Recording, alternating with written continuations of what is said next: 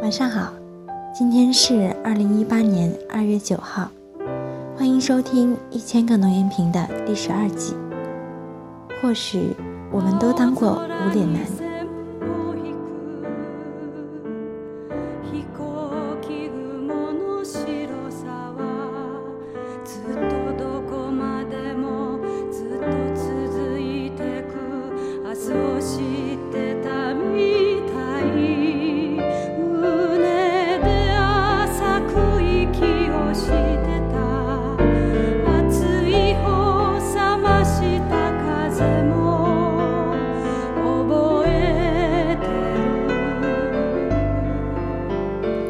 昨天在年会上有一个活动是 cosplay，大家都好厉害呀！第一次体验到什么叫妆前妆后换了一个人。当大家看到我头顶上的红色蝴蝶结，都在问我：“你是不是 cos 的礼物？”是的，是的，请赶快把我带回家。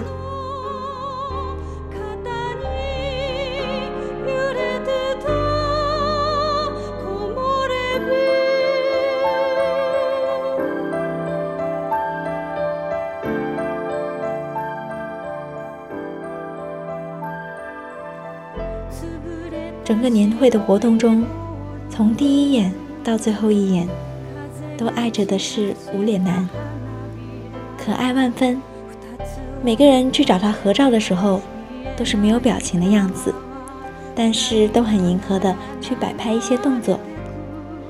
之所以那么喜欢无脸男，是因为无论是在漫画里，还是在年会上扮演的他，都是那么宠溺的对待每一个人。但即便是这样，你也能从没有表情的那张脸上，感受到他对小千特殊的那一份感情。无脸男和小千坐在电车里去找钱婆婆的那个场景，会让人有一种白头暮雪的感觉。可惜，这些都是感觉。